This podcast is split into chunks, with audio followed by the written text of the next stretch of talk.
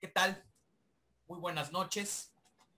Sean bienvenidos al primer episodio de este podcast denominado Ruta Profesional.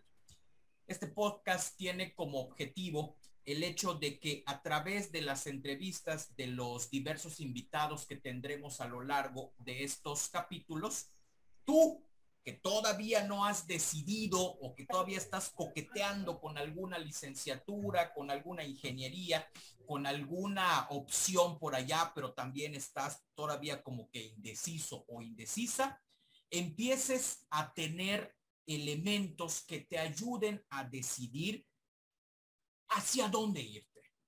Es una realidad que en este sistema educativo en el que nos encontramos, hace falta mucho en cuestión de orientación vocacional.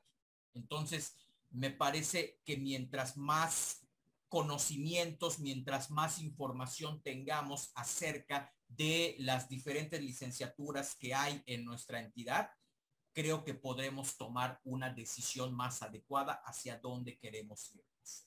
Entonces, este es un esfuerzo. Agradezco mucho a los invitados que tenemos esta noche por haber aceptado en primer lugar esta, esta invitación a compartir sus experiencias, los conocimientos que ellos han adquirido a lo largo de los semestres, de los cuatrimestres, de los periodos que han cursado en sus eh, carreras y que ese conocimiento nos lo compartan. No es lo mismo que vaya alguien, un representante adulto de la escuela a decirte qué vas a encontrar en alguna de estas, eh, de estas opciones y eh, eh, a que te lo diga alguien que lo está estudiando. Este episodio número uno, amigas y amigos, está dedicado a contestar una gran pregunta que a lo mejor anda rondando por nuestra cabeza. Robótica versus mecatrónica son dos cosas que se oponen son dos cosas que se complementan, son lo mismo, hay cuestiones diferentes, cuáles son los puntos en común, cuáles son los puntos que diferencian cada una de estas disciplinas. Todo esto nos van a hacer favor de explicarnos nuestros compañeros que tenemos el día de hoy como invitados. Tenemos a dos representantes de la ingeniería en robótica computacional de la Universidad Politécnica de Yucatán. Tenemos a Luisa Cruz Franco. Bienvenida, Luisa. Gracias. Adrián González. Buenas noches. Bienvenido también a esta, a esta primera emisión de nuestro podcast Ruta Profesional. Tenemos también como representante de la ingeniería en mecatrónica por la Universidad Modelo a nuestro compañero Daniel Cervantes. Buenas noches, muchas gracias. No, a ustedes, al contrario, ustedes por eh, asistir a esta, a esta invitación.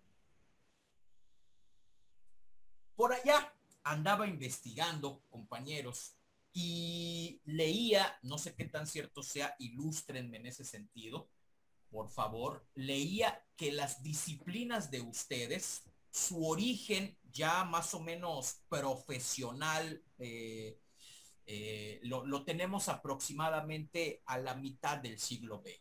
Por ahí de 1950, 1960, empiezan a, no sé si llamar profesionalizarse estas, eh, estas disciplinas, ¿no?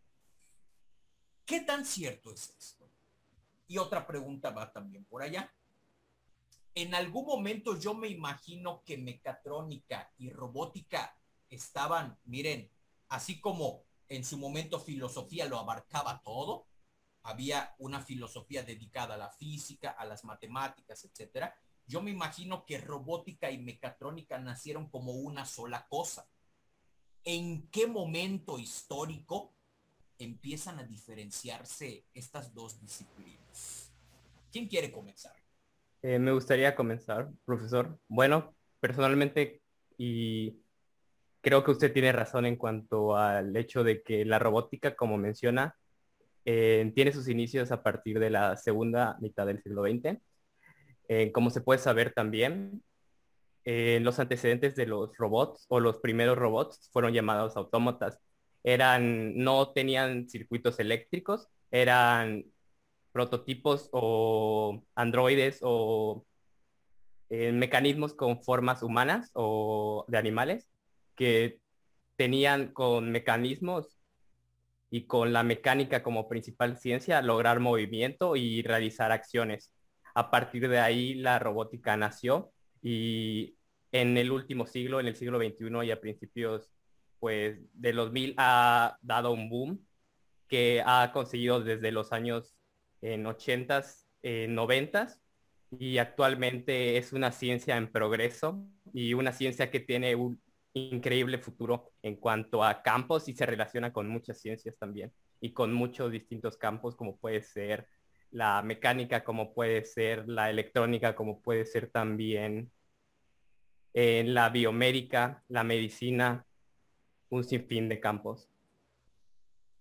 Luisa, ¿cuál de estos campos consideras que, de, los campos que nos acaba de decir nuestro compañero Adrián, cuáles son los que tú consideras que ustedes como futuros egresados de la ingeniería en mecatrónica, perdón, en robótica pudieran incursionar en Yucatán?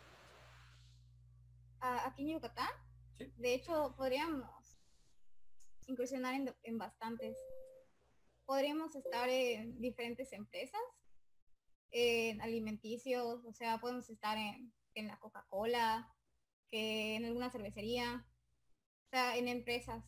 Igual si queremos estar en, en campos de investigación, referente en programación, igual podríamos estar, porque nosotros somos ingenieros de robótica computacional. Eh, sabemos un poco del ámbito de programación eh, básicamente igual en la medicina, nos cita mucho en, hospitales. Ahorita en el tema del COVID, estaban buscando a muchísimas personas que estuvieran en robótica para hacer control de, de las máquinas donde metían a las personas. La verdad no, no recuerdo el nombre, pero pues, por ejemplo, ahora que se dio este problema, una pandemia mundial, es lo que estaban buscando, estaban buscando a ingenieros de robótica. Correcto. Fíjate, eso es muy interesante porque también por allá, y lo, platicábamos antes de entrar eh, a escena, me platicaban acerca de que uno de los objetivos en general que tienen los robots es apoyar a los seres humanos, en este caso en tareas que son peligrosas, ¿no? Uno no sabe no sabemos todavía ciencia cierta cuál es la mecánica a través de la cual el virus contagia y en ese sentido es muy peligroso manipular a lo mejor estas máquinas que hay dentro de los hospitales y a partir de ello posiblemente un robot nos pueda ayudar a hacer esa tarea que podría ser peligrosa para nosotros los seres humanos. Bueno, ahora sí, este, Daniel, coméntanos,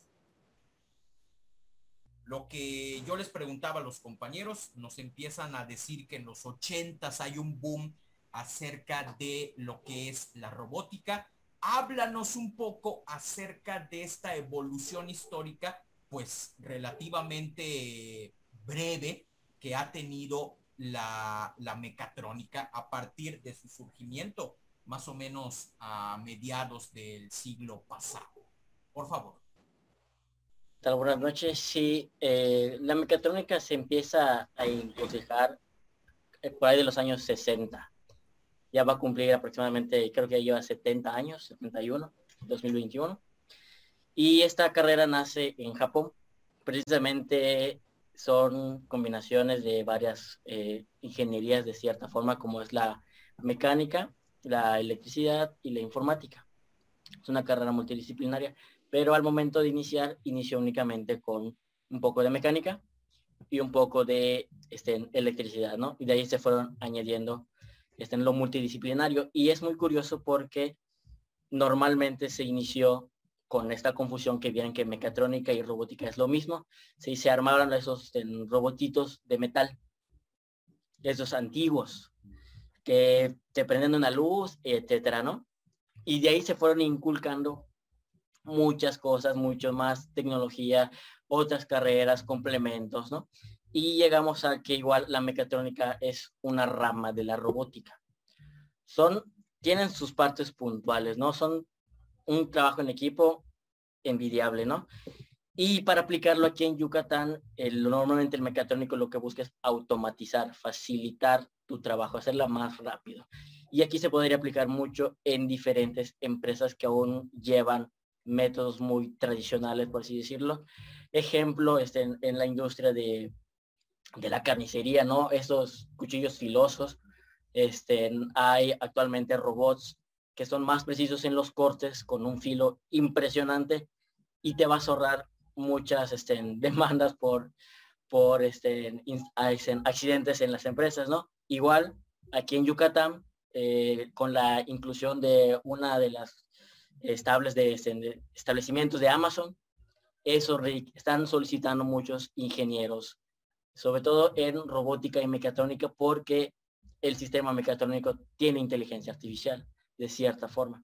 Entonces, eso es muy necesario al momento de programar. Entonces, todo eso aquí en Yucatán, al momento se está inculcando. Antes no había esto, es actual. De aquí a unos siete años se está inculcando porque se ha visto en la necesidad y sobre todo en, la pandemia, ¿no? Esto con lo de los robots, por ejemplo, en vez de exponerte tú a un virus como es eh, este el hotel, puede ir un robot a hacer una chamba por ti y tú lo vas controlando y va a ser exactamente lo mismo. Entonces, qué bueno que ya se esté inculcando aquí en el estado, porque normalmente los ingenieros de nuestros este, egresados no se quedan aquí en el sur, porque la industria abarca en el norte lo que es Monterrey, San Luis Potosí. Y qué bueno que ya se esté incluyendo aquí en el estado. Ese es un punto a favor para mí.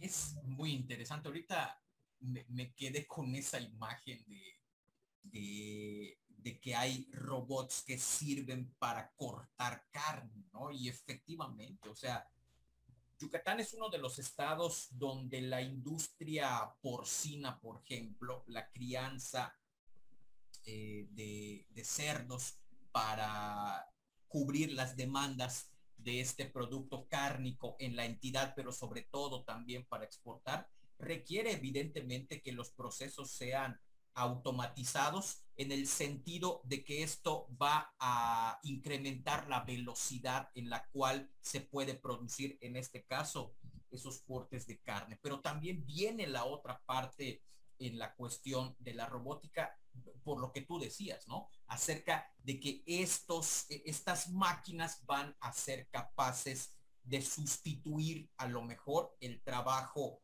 de los carniceros tradicionales, ¿sí? Que con cuchillo en mano van, destazan, cortan y que eso puede ser eh, peligroso, sobre todo al momento de ir manipulando estas máquinas, que a lo mejor eh, se pueda producir un accidente que le cause eh, pues fatales consecuencias a la persona que esté operando ese tipo de cosas. Fíjense qué interesante. Eh, de hecho, maestro, adelante. quería comentar algo. Es que la robótica igual nace por la necesidad de que el ser humano tiene una tiene capacidad más que hacer tareas repetitivas. Es decir, eh, por ejemplo, una persona puede estar sentada horas haciendo cierta tarea y llegar a un punto en el que se va a estresar. O sea, realmente puede hasta sufrir de depresión y todo eso. Pero, por ejemplo, una máquina puede hacerlo sin problemas. Entonces, eh, la, la gente que empieza a ver lo de la robótica, empieza pues a crear todo lo de la inteligencia artificial porque quieren sustituir los trabajos repetitivos para que las personas puedan trabajar en cosas realmente necesarias. Porque, por ejemplo, que esté cortando carne, pues es como que un trabajo que un robot lo podría hacer. O que esté empaquetando cosas, cosas así. o incluso, por ejemplo, ahorita que, bueno, checaba mi, teléfono eh, en la aplicación para ver tus saldos y todo lo demás. Y dentro de la aplicación de Telcel hay una cosa que se llama bot Telcel, si no estoy mal, que tú le mandas tus dudas, ¿sí? Y en cuestión de segundos trata de contestarte con la mejor opción que, que, él encuentra, ¿no? Obviamente esto no sustituye, porque a veces le lanzamos a Telcel una serie de dudas que casi casi tienes que ser filósofo para contestar, pero por lo menos este bot hace su chamba de poder orientarte de manera general acerca de esa duda que tú le externas. Y yo me imagino que aquí están funcionando las dos cosas, ¿no? Hay por su parte algunos elementos que tienen que ver con robótica, pero también por allá hay cuestiones eh, mecatrónicas inmiscuidas dentro de algo que parece tan accesible a nosotros, ¿no? Uno podría pensar, es que robótica y mecatrónica me suenan como a cosas con las que jamás voy a tener contacto en la vida real, sin pensar que a lo mejor el coche o en el camión que te trasladas de, de algún lugar a otro fue creado justamente por procesos de ambas disciplinas, ¿no? Entonces, a lo mejor tenemos un contacto indirecto con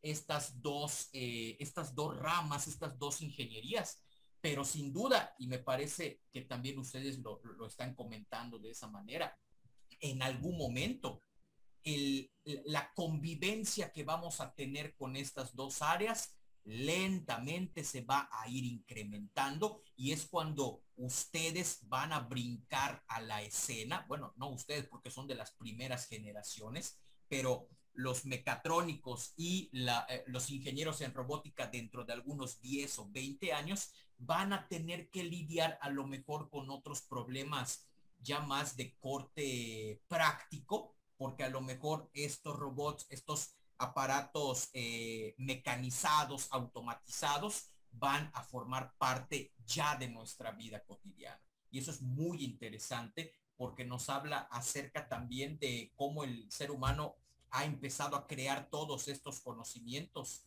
para facilitarse la vida. Y como decía Luisa, ¿por qué vamos a pasar a lo mejor 15 horas en un taller de lo que sea, aburriéndonos, cansando, bueno, 15 horas es mucho tiempo, ¿no? Siete horas, ya estoy a punto de salir de mi jornada laboral.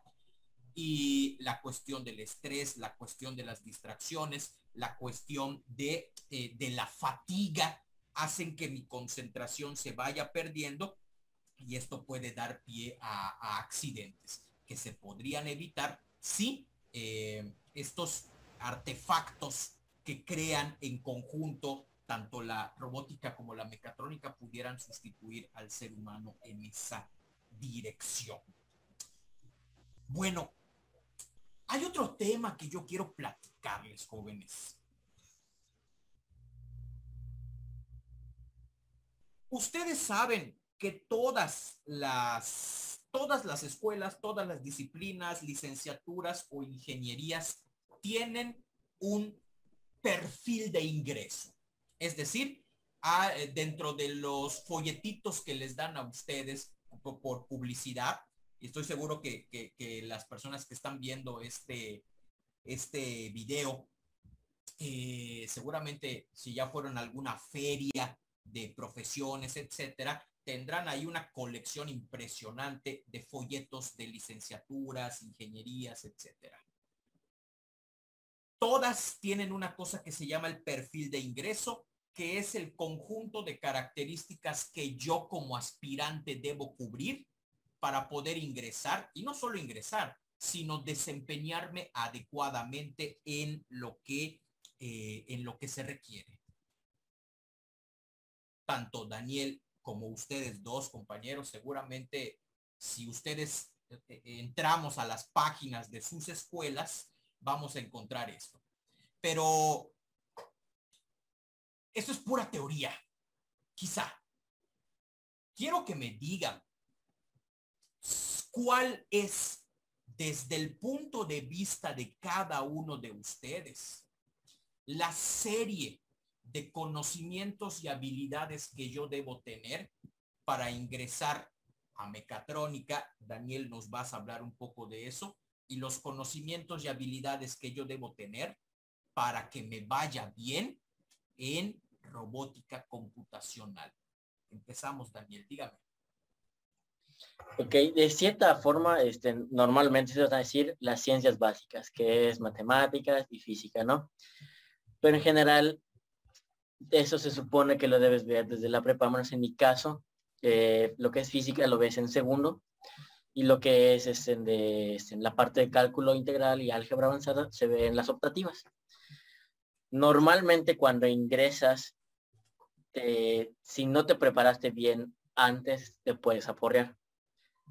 Y yo este, eh, lo recalco, ¿no? En, la prepa en donde yo estudié, que fue la prepa 8, siento que no hay un nivel de preparación para estudiar no solo mi, mi carrera, sino cualquier ingeniería en general, ¿no? En mi opinión, las, las escuelas mejores preparadas públicas es la WADI, porque desde segundo lo puedes ver. Por ejemplo, yo inicié en una materia de electricidad y magnetismo y en mi vida había visto electricidad y magnetismo y yo estaba consciente del plan de estudios, ¿no? Entonces es algo que si te gusta, lo vas a lograr, pero hay gente que a veces solo lo estudia para ver y es donde se aporrea. Entonces, el ámbito de estudio es mucho, mucha matemática de plano, va a ser estrés y va a ser una elección este, demasiado, demasiado difícil, ya que pues a mí, en mi caso, yo al primer semestre lo sufrí, porque vi materias que jamás había visto en mi vida. No te enseñan parte de programación en la prepa donde yo estuve y eso fue un coco para mí. la lógica depende del lenguaje que, en el que estés programando. En mi caso, en el primer semestre programé en C Sharp. Obviamente es lo básico, pero te aporreas, ¿no? Es algo que le tienes que dedicar y la verdad te tiene que gustar, porque no muchas personas logran mantenerse lo mismo pasaría, supongo que en la robótica tienes que ver mucho de eso y no todos son capaces de soportar ese estrés que te puede llegar a provocar, ¿no? Entonces, esa es mi opinión. Gracias. Adrián, dígame. Eh, bueno, principalmente en la robótica, más que hablar de un campo teórico exacto de ciencias que se requieren, creo que va más enfocado a práctica y el tipo de cosas que puedes hacer.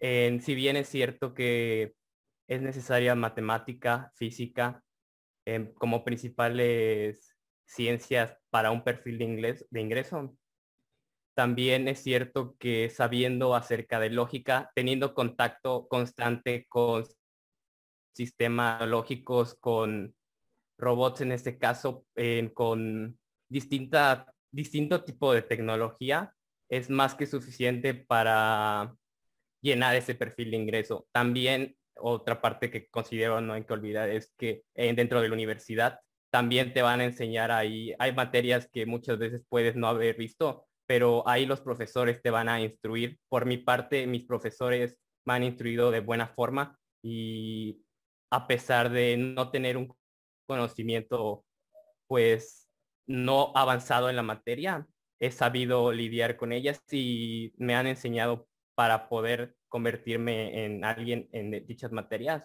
que puede desempeñarse correctamente. Eh, por ejemplo, yo también, hablando de mi caso personal, desde la prepa, me enfoqué en la prepa 2, que es la prepa en la que estudié, me enfoqué en un paquete, es decir, un conjunto de materias que iban en el campo de la tecnología y de los circuitos electrónicos.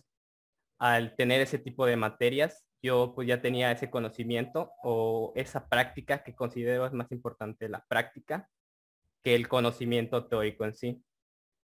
al tener esa práctica pude cumplir, cumplir con mi perfil de ingreso y ahorita me encuentro bien en una buena situación escolar y pues estoy a tres cuatrimestres de graduarme y creo que me ha ido bien en mi caso personal. Muchas gracias. Luisa, dinos. Bueno, creo que a diferencia de, de Adrián, yo no tuve electrónica y fue como que lo peor para mí en la universidad. Y como que es lo que más se me ha complicado. Y pues sí, fue como que mucho estrés. Em, las ciencias básicas al momento de entrar es lo que necesitas, matemáticas y física. O sea, si realmente te gusta, em, no importa si vas a ver más avanzado las matemáticas o la física, realmente es muy bonito estar aprendiéndolo. A, mí lo veo, veo las ecuaciones y es como que te gusta. Y algo que necesitas para seguir en la universidad es si ya sabes que van a haber ciertos temas, puedes estudiarlos previamente. O sea, realmente eh, nosotros nos dan como que un temario, nos dan un sílabus donde nos dicen en unidad 1 vamos a ver todos estos temas. Unidad 2, vamos a ver todos estos temas. Y realmente, si tú quieres, si se te hace una materia muy complicada, puedes estar viendo todos los temas desde tú solito, o sea, tú solito puedes estar viéndolo. Y creo que es algo como que muy bueno. E igual los maestros nos ayudan demasiado.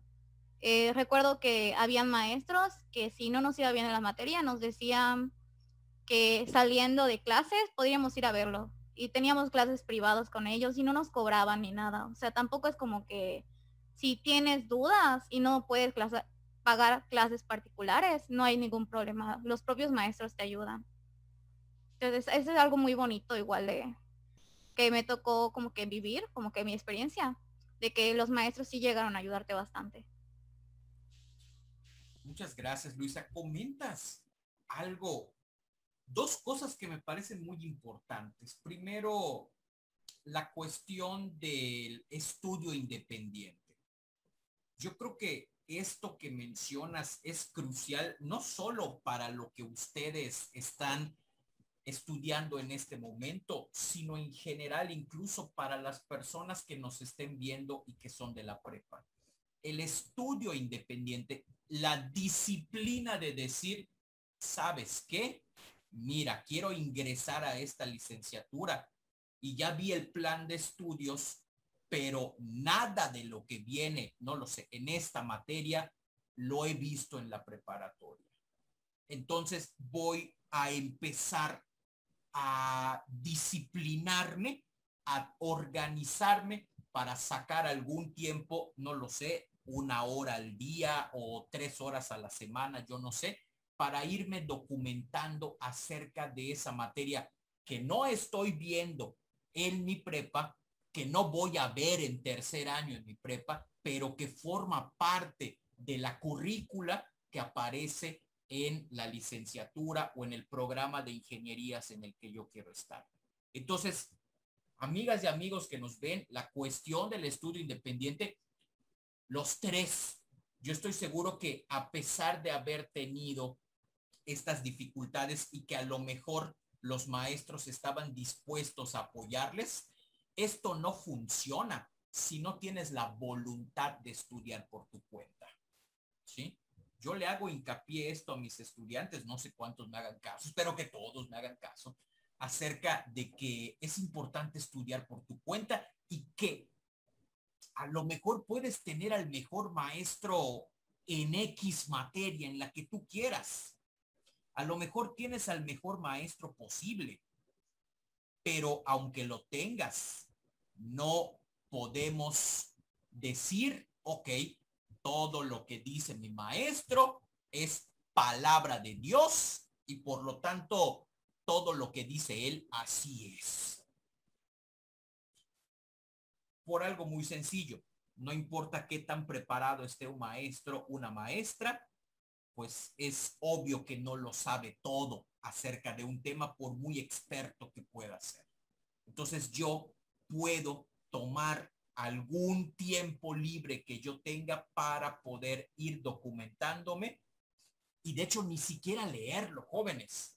Yo estoy seguro que muchos de ustedes, a lo mejor en los temas, y, no sé, a lo mejor los compañeros han tenido esa experiencia, los temas que no dominaban o en la prepa o en la, eh, en la carrera que están cursando, empezaron a a estudiarlos a partir de videos que habían por internet. ¿Sí? Pues es que no nos queda de otra a lo mejor. No es, eh, y esta es una bendición de las tecnologías. Antes si desconocías de un tema, vete a la biblioteca. Ahora a lo mejor te vas a YouTube y encuentras cosas bien chidas y que a lo mejor encuentras a un maestro que explica mejor que el tuyo y lo hace gratis, ¿no? Lo hace gratis prácticamente. La cuestión del estudio independiente que señala Luis es muy importante. Y por otro lado, la cuestión de los maestros que realmente tienen vocación de servicio. Esta otra dimensión nadie la puede controlar. O sea, yo como estudiante no puedo controlar a mi maestro ni nada de eso. Pero lo que sí yo puedo controlar es no sé nada de electromagnetismo, no lo vi en la prepa, no lo vi en ningún lado, me voy a empezar a documentar. Importantísimo esto que están planteando nuestra compañera. Voy a cambiar un poco eh, eh, lo que hemos estado discutiendo y que está sirviendo como, como introducción.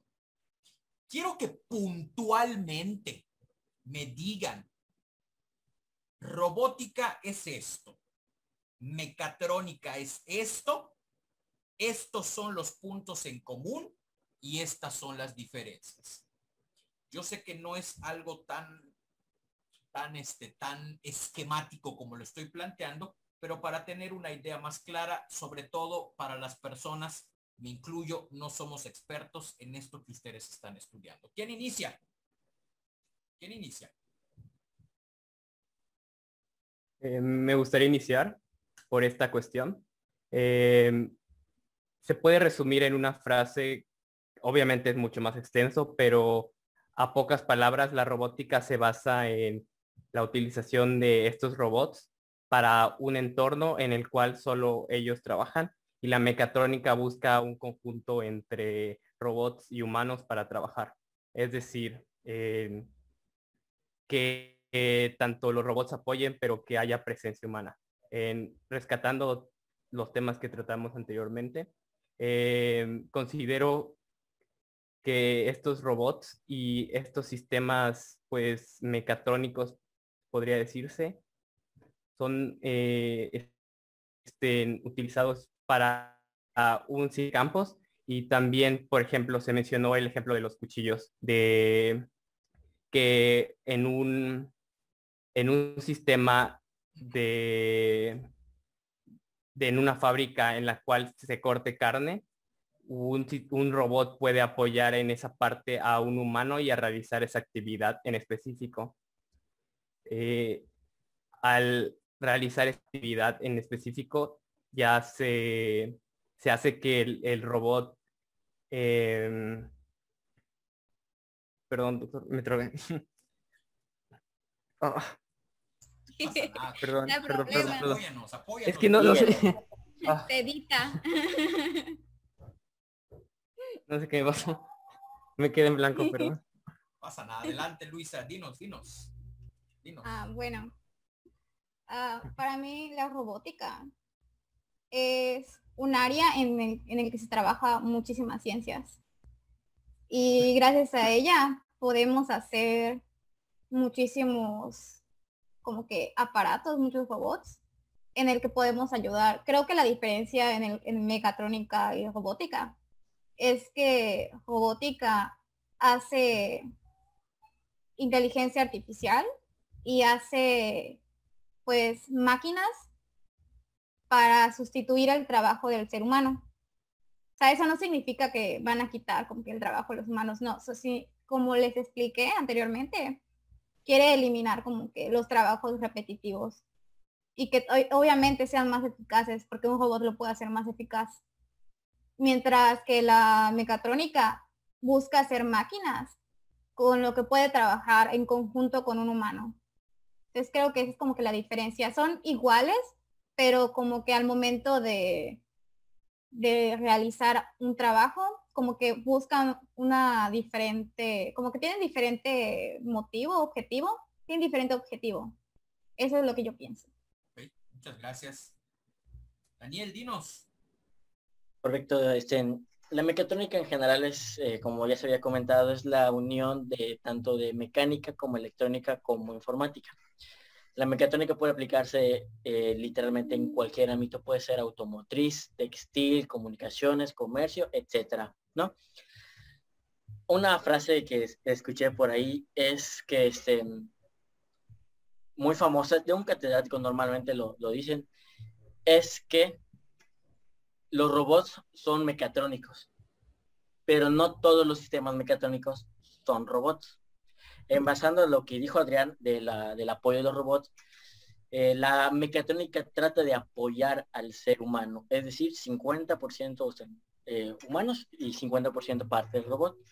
Y el robot en cierta forma trata de sustituir al ser humano. Pero ojo, sustituirlo en trabajos, como ya había comentado Luisa, que son repetitivos, que no tiene objetivo que una persona se estrese por algo tan monótono. Entonces, eso es eh, lo principal, pero la diferencia es que la mecatrónica, perdón, la robótica es una rama de la mecatrónica, en donde la robótica únicamente se encarga de la construcción, fabricación y aplicación de robots. Y la mecatrónica, el objetivo de esa es generar los sistemas inteligentes y fiables para que trabajen con aliados hacia los seres humanos. Entonces, van mucho de la mano.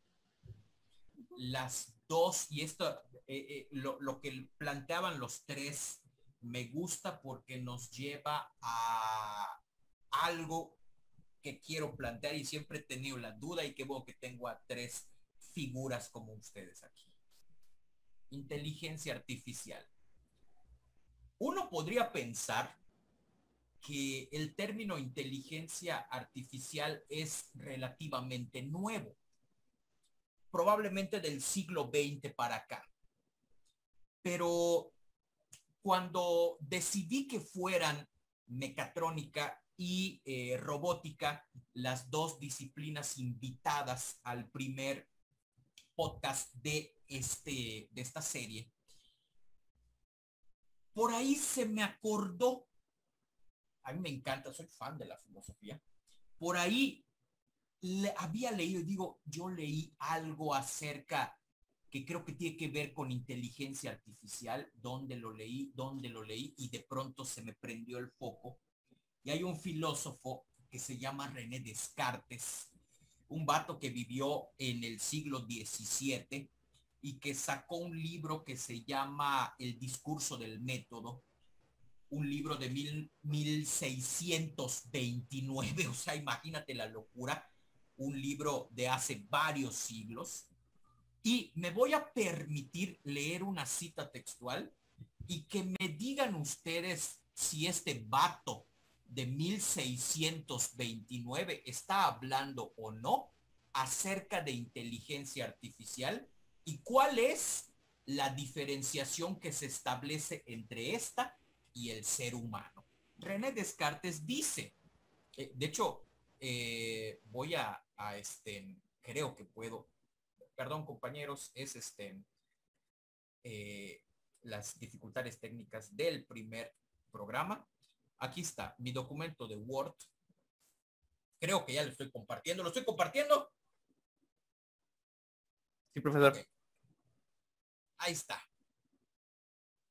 Dice, si hubiese máquinas tales que tuviesen los órganos y figura exterior de un mono o de otro cualquiera animal desprovisto de razón, no habría medio alguno que nos permitiera conocer que no son en todo de igual naturaleza que esos animales. Mientras que si las hubiera que semejasen a nuestros cuerpos e imitasen nuestras acciones, cuanto fuere normalmente posible, moralmente posible, siempre tendríamos dos medios muy ciertos para reconocer que no por eso son hombres verdaderos y es el primero que nunca podrían hacer uso de palabras ni otros signos componiéndolos como hacemos nosotros para declarar nuestros pensamientos a los demás. Pues si bien se puede concebir que una máquina esté hecha, perdón, esté de tal modo hecha que profiera palabras y hasta que las profiera a propósito de acciones corporales que causen alguna alteración en sus órganos, como verbigracia si se le toca en una parte, que pregunte lo que se quiere decirle y si en otra que grite que se le hace daño y otras cosas por el estilo. Sin embargo, no se concibe que ordene en varios modos las palabras para contestar al sentido de todo lo que en su presencia se diga, como pueden hacerlo aún los más estúpidos de entre los hombres. 1629, pues ese es el lenguaje que se utilizaba. Y es el segundo que, aun cuando hicieran varias cosas tan bien y acaso mejor que ninguno de nosotros, no dejarían de fallar en otras, por donde se descubriría que no obran por conocimiento, sino solo por la disposición de sus órganos.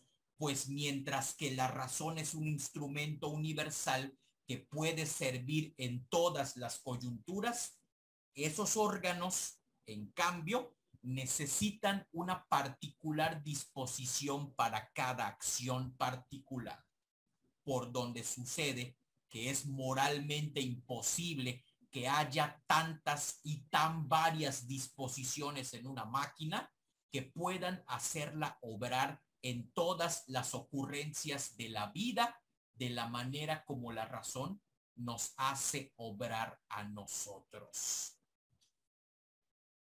Yo leí esta onda. Se me acordó que algo había leído por allá.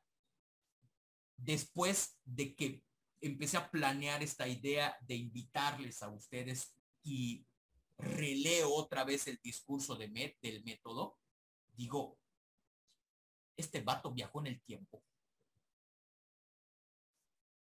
Sí o no, lo que Descartes publicó en 1629 me está hablando o no acerca de este gran tema para las dos disciplinas representadas por los invitados de hoy, que es la inteligencia artificial.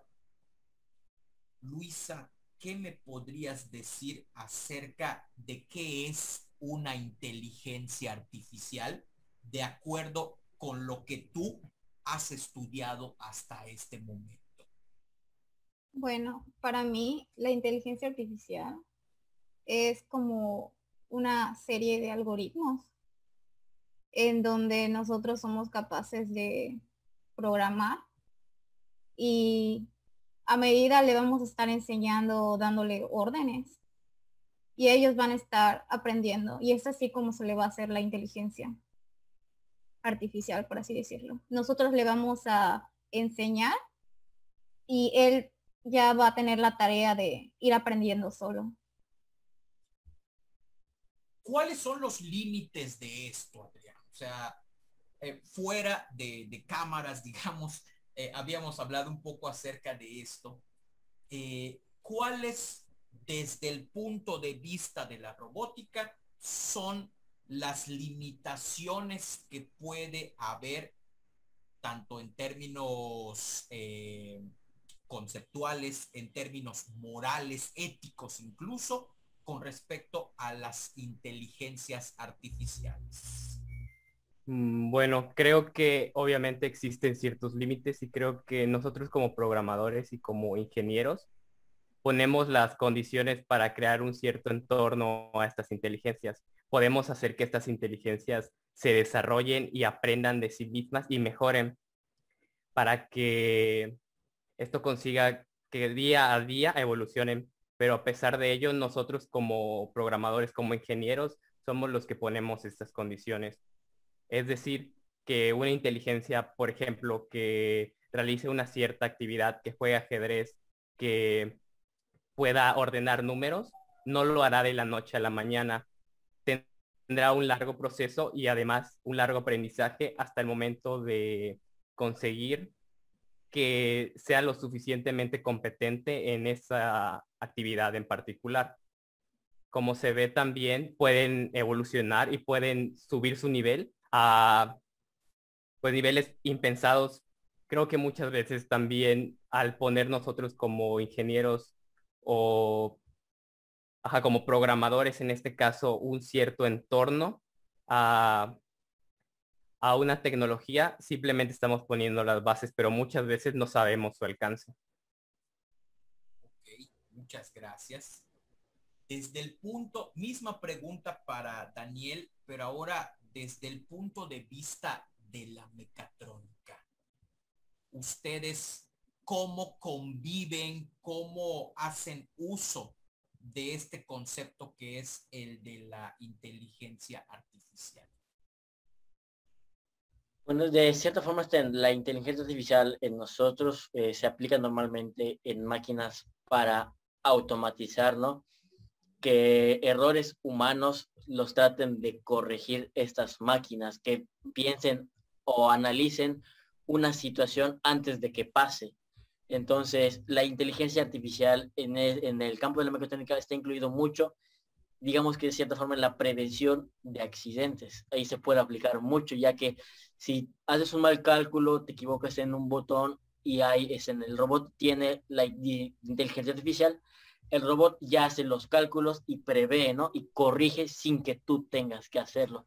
Mucho de esto se aplica en, la mecatrónica. De igual forma, como también nosotros tenemos un área de, de parte de la informática, se usa mucho tipo para asistentes. Eh, ejemplo, la Siri, eh, la bocina en esta de Alexa y, muchas funciones tienen en general. Pero en general, particularmente hablando, se hace ahí directamente la mecatrónica en la prevención de errores humanos. Gracias. A mí me llamó mucho la atención la última parte de la, de la cita que les leí. Descartes en el discurso del método lo que hace es definir, o sea, volver a definir, pero ahora con otros argumentos, acerca de que la gran cualidad que tiene el ser humano y que incluso lo puede volver consciente de su existencia es la facultad racional. En este, en el final de esta cita, que parece de o sea, como que Descartes se adelantó muchísimos siglos, muchísimos siglos a, lo que ustedes el día de hoy están, eh, eh, en lo que ustedes están incursionando. Descartes es muy claro. Puede ser que el ser humano construya máquinas casi casi iguales a los seres humanos, pero vamos a descubrir que son máquinas porque en algún momento, incluso, fíjense, la, suena tan loca esa onda, dice, puede, el ser humano puede llegar a concebir máquinas que si tú las tocas te van a decir, oye, me duele. O sea, imagínate la onda de Descartes, ¿no? Pero Descartes dice, vamos a descubrir en algún momento que son máquinas porque no van a ser capaces de utilizar la racionalidad como nosotros lo hacemos. Perdón. Y esto yo lo, lo, relaciono con lo que decía Adrián hace unos minutos en el sentido de que, y, bueno, ustedes hablaban eh, eh, acerca, Luisa y Adrián hablaban acerca de que pueden programar, ¿sí? Para que estas inteligencias artificiales empiecen a aprender. Y por allá utilizaban una frase, aprender hasta niveles insospechados. Es una frase que utilizaban por allá. ¿Cuáles son, en la experiencia de los tres, cuáles son o sea, ¿cuál es el desarrollo de inteligencia artificial más cañón que ustedes han visto? O sea, yo sabes que yo vi una máquina que podía hacer tal cosa. O que ¿Cuál ha sido en sus áreas respectivas el ejemplo más denso? Más que dices, wow, no sabía que se podía hacer esto. Empleando inteligencia artificial empezar con Daniel. ¿Qué es lo más cañón que has visto en mecatrónica utilizando inteligencia artificial? Yo creo que, que en lo que me concierte, yo soy muy fan del sector automotriz, ¿no? Y esta marca famosa de autos eléctricos que es Tesla, ¿no? No es en, se supone que sí manejan cierta inteligencia artificial, pero a mí lo que me sorprende demasiado, y lo veo en los videos de YouTube, es cómo, la, cómo esta inteligencia artificial, en base a ayuda de sensores previamente programados, evitan accidentes de lo que he visto en los videos calculando a kilómetros, a un kilómetro aproximadamente. Quizás sea un poquito menos, ¿no? Pero esa, ese, ese pensamiento de, de visualizar lo que va a pasar antes de que pase, está cañón. Y he visto cómo ha salvado vidas impresionantes de accidentes que pudieron haber llegado a cosas desastrosas, ¿no? Y pues la ventaja que tienen estos autos es que pues la empresa, estés donde estés, le da un mantenimiento desde tu hogar prácticamente. No necesitas llevar el coche de servicio para que tengas eso, ¿no? automáticamente todo con Internet de las cosas se hace a través de la red, ¿no? Entonces, eso es lo que a mí me ha impresionado mucho, cómo esta, este auto previene accidentes y de igual forma la autonomía que ya van teniendo en la actualidad, que prácticamente tú puedes estar borracho de cierta forma y el auto te va a llevar a tu casa sin ningún problema de que te arriesgues ni nada. Entonces, eso a mí me ha impresionado mucho, la verdad, en el uso de la inteligencia artificial en el sector automotriz. A ver, Luisa, dinos. Ay, estoy pensando.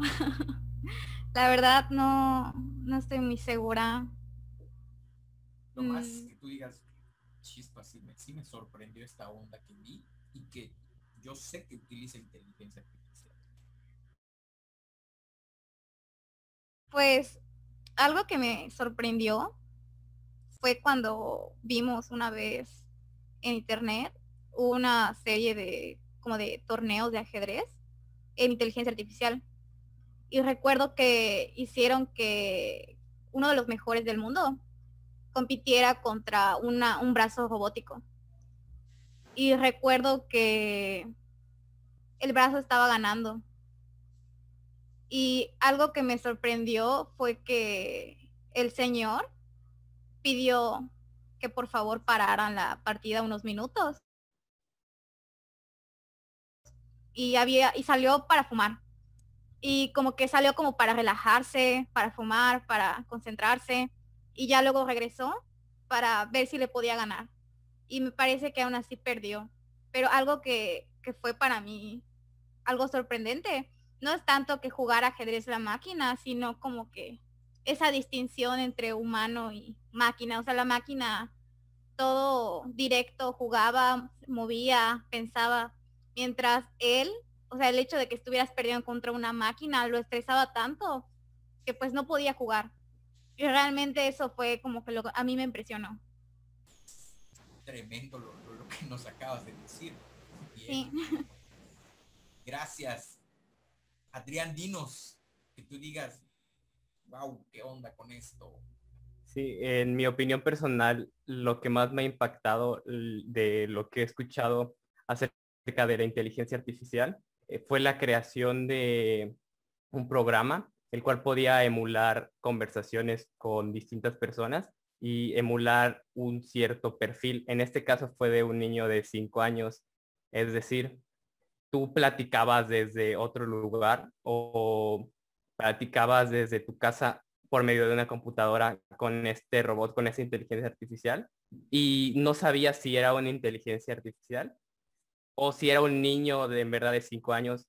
Es decir, podías preguntarle preguntas muy difíciles y que una inteligencia artificial no podría responder como tal o respondería de una forma muy pues muy no dotada de emociones y esto este robot lo hacía de una forma perfecta.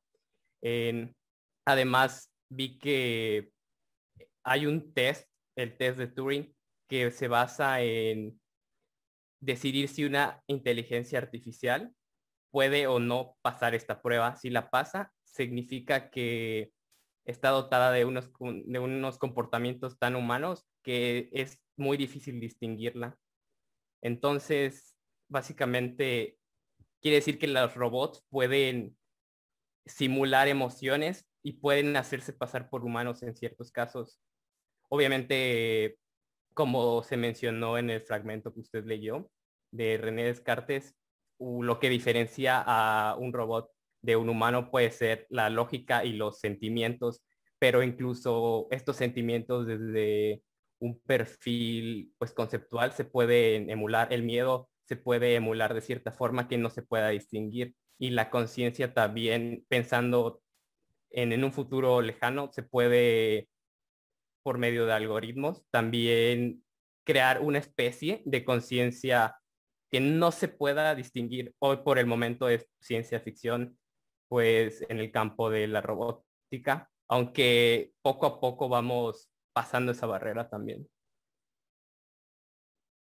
Viene a mi mente con todo lo que comentan ustedes y a lo mejor eh, entre las personas que estén viendo esta, este, este video, las escenas tan repetidas, escenas de películas en las cuales la máquina empieza a tomar control de, de lo que hacen los seres humanos. Hay revueltas, por ejemplo, de, de, robots, de máquinas, por ejemplo.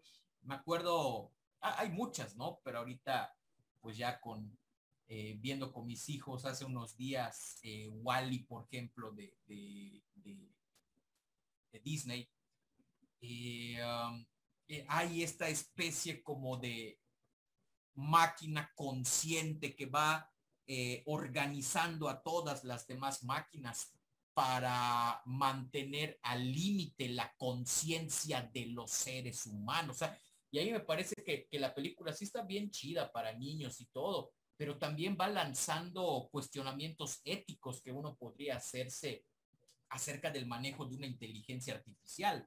Literalmente, bueno, no literalmente, figurativamente en la película los seres humanos parecen niños ¿sí? Niños indefensos que están servidos por máquinas que son las que realmente tienen el control de lo que sucede en la nave esta en la que la civilización humana empezó a salvarse debido a la destrucción que había provocado en el planeta. ¿Cuáles son? O sea, y, sobre todo viene por esto último que comentabas, Adrián, acerca de que se podría llegar a emular una conciencia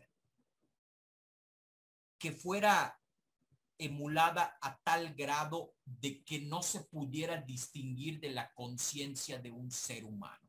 Y es muy posible que lleguemos a eso en algún momento de la evolución de estas eh, disciplinas en la cuestión de la inteligencia artificial. La gran pregunta que yo les lanzo y es una pregunta de carácter moral, de carácter ético, ¿para qué llegar a eso? ¿Para qué crear una máquina que pueda tener una especie como de conciencia bastante similar a la que nosotros tenemos? ¿Para qué? ¿Alguien quiere contestar eso que acabo de lanzarles?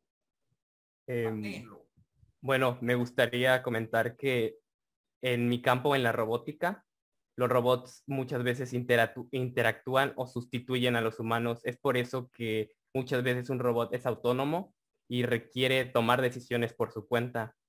Dotar a un robot de una conciencia eh, en cierta medida le permite a él tomar estas decisiones y no salir afectado y poder realizar el trabajo de la mejor forma posible. Es por eso principalmente que se quiere crear una conciencia o dotar a los robots de conciencia para que puedan tomar decisiones. Obviamente la ética es muy compleja en todas sus partes, pero creo que principalmente lo que se busca es que si un robot se enfrenta ante una situación, pueda salir este, de esa situación de la mejor forma posible. Muchas veces pueden ocurrir accidentes, muchas veces el robot va a tener que tomar decisiones difíciles y es por eso que dotarlo de cierto nivel de autonomía a una conciencia y al dotarlo de un nivel ético, puede lograr que este robot las tome las decisiones de la mejor forma en cualquier ambiente de trabajo. Ok. Eh, Luisa.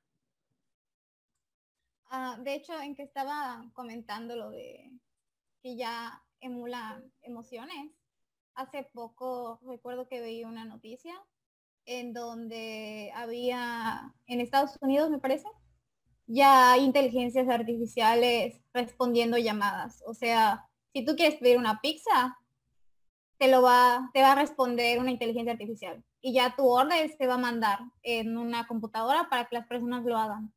Y realmente grabaron la llamada. Y esa llamada, la inteligencia artificial sonaba muy humana y sonaba muy bien y te respondía, te decía buenas noches, está bien, no se preocupe, te respondía como que, como que muy ameno, muy amable. Y pues es como lo que comentaba Adrián, porque hacemos esto, porque la inteligencia artificial, la robótica, estará como que unido con la humanidad, por así decirlo. Vamos a convivir con ellos.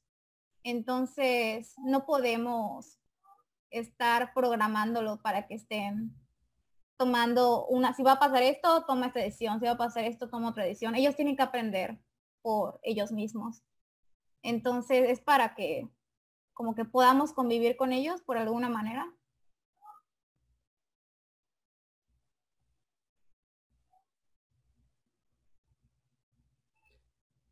Bueno, en, adelante, Daniel, adelante. A ver, en mi caso yo, este, será algo muy, muy coloquial decir eso, pero para mí el saber el por hasta dónde llega la inteligencia artificial para el ser humano es por mera curiosidad, hasta ver hasta dónde llegamos, ¿no?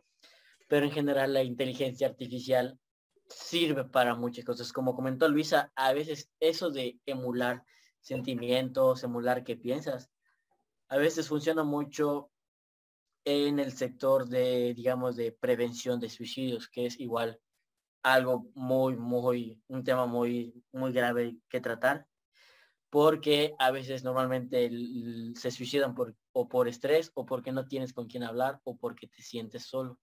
Entonces la inteligencia artificial puede emular una charla con un amigo, el que te diga no te quiero, o sea, aunque no lo sienta, el robot se, lo va a hacer, el ser humano va a captar como si fuera así, ¿no? Y eso funciona mucho en, las personas que son eh, de la tercera edad, ¿no? Que o son abandonadas.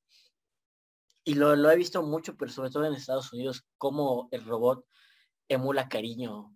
Y, o sea, la persona se siente cariño y evita muchas, muchas, muchas cosas, ¿no? Personas que, he visto que médicamente le habían dicho, no, tú te vas a dar, pero era por su mismo, eh, su misma conciencia de que ya no quiere existir en este mundo, ¿no? Prácticamente se quiere suicidar, ¿no? Entonces el robot lo que hace es literalmente darle vida, ¿no? Decirle, este, emular sentimientos, como ya había dicho. Y la persona se cura porque el cerebro es tan perfecto, el ser humano es tan perfecto que es capaz de curarse a sí mismo sin la necesidad de llegar a un medicamento. Entonces, eso sirve mucho. Claro, es un trabajo de años, no es como que hoy le digo te quiero, ya mañana ya camina, ¿no? Obviamente es un trabajo de años en base al seguimiento de ingenieros, de mismos doctores, de especialistas, ¿no? Pero yo siento que más bien este, la inteligencia artificial vino aquí a sumar y no a restar ni a sustituir. De hecho, igual quería comentar algo. Eh, recuerdo que una vez vi un comercial de, creo que de Japón, y todos estaban asustados, pero era porque un chico estaba hablando con un celular y el celular le estaba diciendo, hola mi amor, ya regresa a casa, por favor, ya te estoy esperando. Y pues el caso es que cuando regresó, era una, creo que era como un tipo Alexa, que era el que le estaba enviando los mensajes. Y cuando le dijo, ya estoy llegando, le dijo, está bien, ya voy a, a calentar el agua y voy a prender las luces. Y dijo, ya llegué y se prendieron las luces. Y decía y como que es bonito sentir que alguien te está esperando en casa. Y fue como que en, en Asia creo que hay mucha gente que estudia y se sienta mucho en eso, que está sola. Entonces ahí igual hacen muchas de estas inteligencias artificiales para hacerle compañía a las personas. Esto que, que dices, fíjate, casualmente ayer leía un artículo acerca de que la gran pandemia que viene, eh, eh, el artículo hablaba acerca de dos países, eh, Inglaterra y Japón precisamente. La gran pandemia que viene, decía el artículo, es la soledad. ¿sí? Y el, el artículo hablaba acerca de que en estas sociedades digamos, de primer mundo, avanzadas, y no son las únicas, también el caso de Dinamarca, de Suiza, etcétera, esas eh, sociedades que nosotros pensamos que están a, full, a top en la cuestión de, eh, en cuestiones sociales, en cuestiones educativas, en cuestiones económicas, etcétera, de bienestar social en general, empiezan a experimentar esto que ustedes estaban comentando y en lo que Luisa puntualizó muy bien la cuestión de la soledad. Y me parece que si la inteligencia artificial se puede programar para trabajar sobre este tipo de situaciones, creo que no habría ningún impedimento de carácter ético para que eso se desarrolle de esa manera.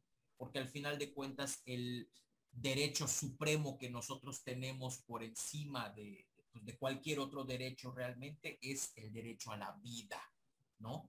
Y entonces si yo puedo evitar que alguna persona pues tome la, la, fatal decisión de suicidarse a través de, no lo sé, de una inteligencia artificial por llamada o incluso a lo mejor como ustedes vislumbran en algunas décadas tener a un robot, a un androide posiblemente que esté allá tratando de, interactuar con nosotros. Me parece que éticamente eso es, eso es muy bueno, ¿no? No soy experto en ética en, en las áreas en las que ustedes están, pero me parece que si sirve la inteligencia artificial para este tipo de situaciones, esto va a estar muy, muy, muy bien. Pasamos a la última parte, para ya no cansarles más. Háblenme acerca del cómo vislumbran ustedes su futuro laboral. Sí, les lanzo la roca más dura para ir finalizando con nuestro con nuestro primer episodio de ruta profesional. ¿Cómo vislumbran su futuro laboral una vez que ustedes ya no, esté, no sean egresados, sean titulados y ya hayan superado, digamos, la etapa académica de, su carrera? ¿Cómo se vislumbran? ¿Tienen un plan de trabajo? ¿Sí? O sea, ¿sabes qué? Cuando yo termine, este, ya estoy en planes para trabajar en X lugar. O en X disciplina que se vincula con lo que yo estoy estudiando. ¿Quién quiere comenzar? Ah, yo. Adelante. bueno, eh, yo quiero, cuando termine la carrera, planeo estudiar una maestría en ingeniería en genética, por lo mismo que se ha mencionado en la plática. Me gusta todo respecto a pues entre el ser humano, la medicina y la genética. Y el combinarlo con la robótica, creo que sería algo bastante bonito para mí. Entonces, quiero estudiar pues esa maestría para luego irme a el campo de la investigación para investigar y poder hacer todo lo que pues yo piense crear ya como que real. Y eso, eso quisiera. Muchas gracias. Fíjense lo, que dice Luisa. Eh, ingeniería genética. O sea, vas a meterte a medicina, ¿no? Vas a tener que estudiar eso también. Y esto nos habla, muy importante también para los que nos están viendo, acerca de que el día de hoy la transdisciplinariedad es algo que nosotros debemos tener en cuenta para incursionar de manera adecuada y para expandir nuestros horizontes, sea la licenciatura o, la ingeniería que estudiemos. Aquí Luisa primero está estudiando robótica computacional y después pretende incursionar en una maestría en ingeniería genética. O sea, imagínate, ¿sí? Estas dos áreas que a lo mejor tú podrías decir que no están relacionadas, pero a lo mejor en términos formales no lo están, sino que esa relación uno mismo la tiene que hacer. Y eso es muy importante que lo tengamos en cuenta. Gracias, Luisa, por esto que nos acabas de comentar. Compañeros, ¿quién de ustedes va? Yo. Adelante, dígame. Bueno, en mi caso, este, yo eh, me gustaría inculcarme mucho en el, en el área automotriz, ¿no? me gustaría o estudiar una maestría o una carrera relacionada en alguno de los apoyos de las grandes empresas automotriz, sea Porsche, BMW, Volkswagen, etcétera, ¿no? He estado investigando, eh, obviamente si hay esos, esos puestos, ¿no?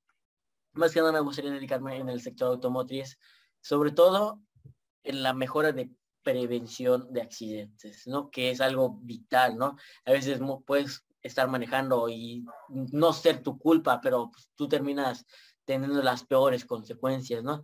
Entonces, a mí me gustaría mucho estar eh, en ese lado de, la industria, pues, que sería automotriz. Y entre otros sería igual mejorar muchos sistemas electrónicos y que traen microcontroladores, que es algo muy importante, en los autos, ¿no? Porque siento que igual es algo que lo hace muy demasiado monótono, como que le copio a este, le copio a este y al fin y al cabo no hay una mejora en general. O sea, es copia de la copia de la copia, ¿no? Entonces me gustaría mucho mejorar ese tipo de sistemas con base de electrónica y la electricidad. Y ahí está, o sea, también observen lo que Daniel quiere hacer una vez que haya terminado esta primera parte de su formación académica, ¿sí? Incursionar en el mundo de, eh, de las cuestiones automotrices. Obviamente ya teniendo esta doble base, o sea, me voy a formar primero como eh, ingeniero en mecatrónica y posteriormente quiero aprender más acerca de esta cuestión que tiene que ver con, eh, con el aspecto automotriz. Muchas gracias, Daniel. Adrián, dígame. Bueno, yo por mi parte, al terminar mi carrera como ingeniero en robótica computacional, me gustaría dedicarme al ámbito de control. Me gustaría hacer una maestría en control, el control que es eh, podemos establecer que un sistema es cualquier conjunto de artefactos o de, de partes con los cuales se busca crear en un determinado ambiente que funcione de la manera correcta. Por ejemplo, un sistema de riego.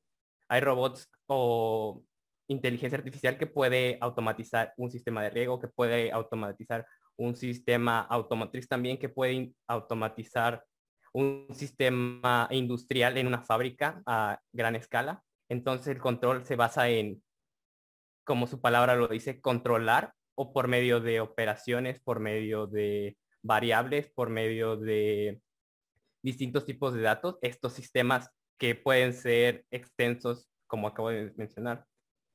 También creo que la, en mi carrera una parte muy importante es tener multidisciplinas y también se me ha dado la oportunidad de poder elegir dentro del amplio espectro de disciplinas que tiene la robótica. Este en particular, hay otras disciplinas también.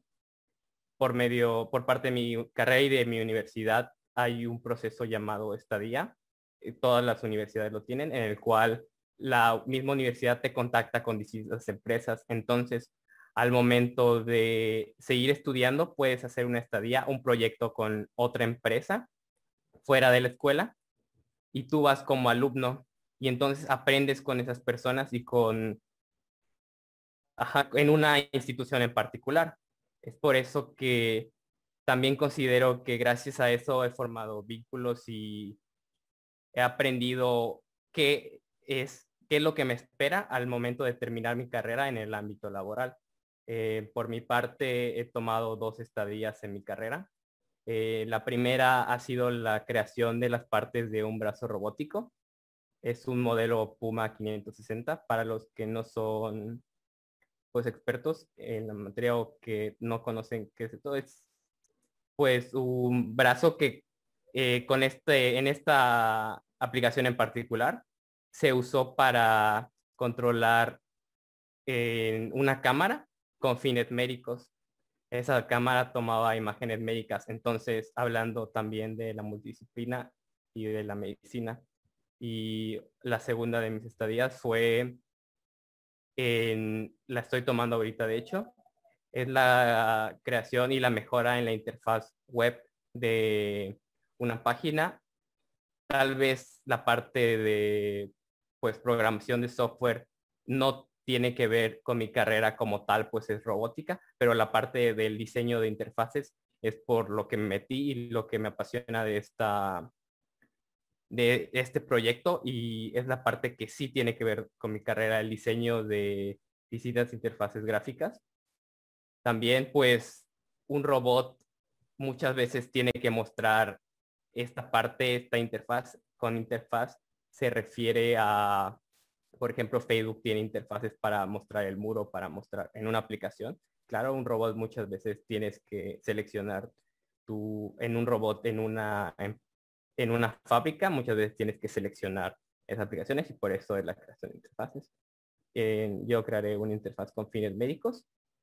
También em, es para ayudar, es de terapia facial, es para ayudar a las personas que sufren de esta enfermedad y que y es crear una aplicación web que permita pues al médico con el paciente unirlos y que el paciente desde su casa debido a pues a esta situación de COVID pueda tomar las terapias faciales que tomaría físicamente, pero sin necesidad de estar con el doctor.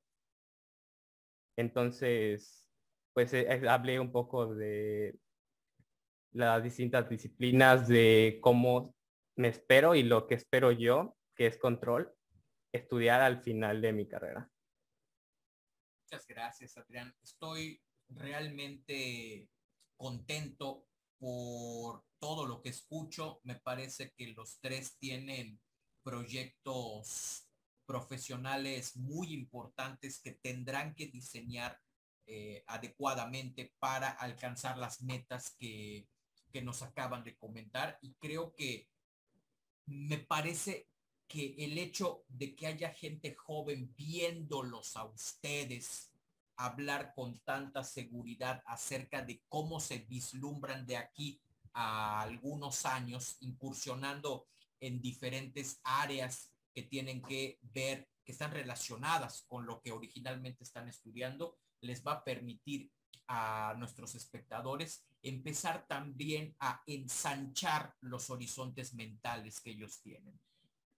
A nosotros nos han educado para entender que si estudias una carrera, especialízate en esa carrera. Cuando podría estudiar esa carrera, pero estudiar algún posgrado en algo que no necesariamente está 100% vinculado con lo que estudié originalmente, pero los conocimientos de mi carrera más los de mi posgrado me van a convertir en alguien todavía mejor preparado y más especializado. Y evidentemente eso no únicamente me va a abrir más puertas laborales, sino que incluso yo podría crear mis propias opciones laborales. Eso es creo que todavía más trascendental en ese sentido. Ya para finalizar, para no eh, quitarles más tiempo, damas y caballeros. Un mensaje final. Un mensaje final por parte de cada uno de ustedes sobre por qué tendrían que estudiar robótica o por qué tendrían que estudiar mecatrónica esas personas que están coqueteando ahora con esas carreras o que como decía también, eh, como se decía también hace unos, casi al principio de esto, ¿no? hablamos de ingeniería, pero ingeniería son quién sabe cuántas distintas disciplinas, ¿no? Yo ya sé que quiero estudiar una ingeniería, pero todavía no sé en qué. ¿Por qué tendría que ser una ingeniería o en robótica o en mecatrónica? ¿Quién empieza? Mm, bueno, me gustaría empezar a mí. En una ingeniería en robótica la puedes estudiar o la debes estudiar si te gusta principalmente la tecnología, si te gusta el crear nuevas tecnologías, nuevos artefactos para ayudar a la humanidad y para pues incursionar en estos ámbitos. También creo que la robótica es un campo súper interesante y es un campo que tiene, como se puede ver, muchos ámbitos también en el cual vas a encontrar lo que a ti te gusta específicamente y te vas a desarrollar de la mejor forma. Entonces, si te gusta la, tecnología, si te gustan las, las matemáticas, si te gusta la física, si te gustan los sistemas, si te gusta la creación y el diseño, la robótica es para ti. Muchas gracias. ¿Quién de ustedes dos? Yo. Adelante. Bueno, si a ti te gusta mucho eh, el área multidisciplinar, el saber de todo un poco, porque al fin y al cabo lo que pasa eh, actualmente es que no sabes a qué área irte, ¿no? Y lo que tiene la mecatrónica es que puedes elegir tú el área en que puedes trabajar y hay demasiada área para trabajar. Si a ti te gusta programar, puedes dedicarte a la programación. Si a ti te gusta la mecánica, puedes dedicarte a la mecánica. Si a ti te gusta mucho la electricidad, puedes dedicarte a la electricidad. Y no solo eso. Hay para trabajar en industrias textiles, en mi caso, como me gusta la automotriz, entre otros, la, de energía y petróleo, que ahorita se está aplicando robots para obtener el máximo petróleo posible y así evitar muchos accidentes como los famosos huachicoleros, ¿no? Entonces, si tú si a ti te gusta y no sabes en qué dedicarte, en alguna ingeniería o a qué rama irte, la mecatrónica es un área que te va a dar mucho de eso. Vas a descartar, hasta tú mismo estudiando la carrera vas a descartar, ah, no me gusta tanto la mecánica, mejor me voy por la informática y la electricidad. No me gusta la informática, me voy por la electricidad la mecánica. O solo te dedicas a una. Entonces, es la facilidad que tiene estudiar esta carrera, que puedes hacer prácticamente de todo. Muchas gracias, Daniel. Luisa, bueno, yo creo que estoy bastante de acuerdo con Daniel. El hecho de que tenga demasiadas áreas y no solo eso, igual nosotros tenemos muchísimas materias, o sea, de diferentes áreas, de diferentes ciencias. Eh, a mí me gusta demasiado las matemáticas, me gusta muchísimo la física y el hecho de que tú tengas ecuaciones y, ok, ya tengo un resultado. Y luego, ¿qué hago con esto? Pero en la robótica tienes el resultado y lo puedes implementar a un robot. Puedes hacer que toda tu ecuación haga que se mueva. Puedes hacer que todo esto, una cosa de velocidad, de equilibrio, se puede ver cansado, se puede ver un poco tonto, pero puede hacer que con eso un robot se quede parado. Entonces realmente es muy bonito el hecho de que tú estés haciendo ejercicios matemáticos, tú lo entiendas, tú lo comprendas y aparte puedas aplicarlo, puedas verlo como que realizado. Entonces eso es muy bonito. Creo que ya. Sí, y, hasta complementando eh, eh, lo que dice Luisa, eso de las ecuaciones es mucho con, el álgebra vectorial, que es este, en vectores, porque normalmente un robot se basa, basa vectores, ¿no? Si tú, si ustedes tenemos, dos, ejemplo, un vector posición, nosotros podemos saber la posición de ese robot en cualquier parte de tiempo. Entonces, es lo que tiene las matemáticas, que a pesar de, de a veces estudiarlas, sabes cómo aplicarlas y en qué áreas aplicarlas. Muchísimas gracias. Creo que eh, hemos tenido una primera emisión bastante interesante. Los compañeros, la compañera me parece que han expuesto muy claramente estos campos, esto que debemos tomar en cuenta si pretendemos incursionar ya sea en la robótica, ya sea en la mecatrónica. Luisa, Daniel y Adrián, agradezco muchísimo el tiempo que nos han concedido para esta dinámica. Esperamos que eh, pues en algún momento tratar de estos temas eh, con ustedes, algo ya más especializado. Voy a tratar de, de, incursionar más en esto, me pareció muy interesante. Eh, agradezco de nueva cuenta su presencia, agradezco que hayan aceptado esta invitación y bueno, al público que hizo favor de seguirnos también, agradezco mucho el favor de su atención. Nos vemos en el episodio número 2 de Ruta Profesional, el podcast. Hasta luego. Muchas gracias.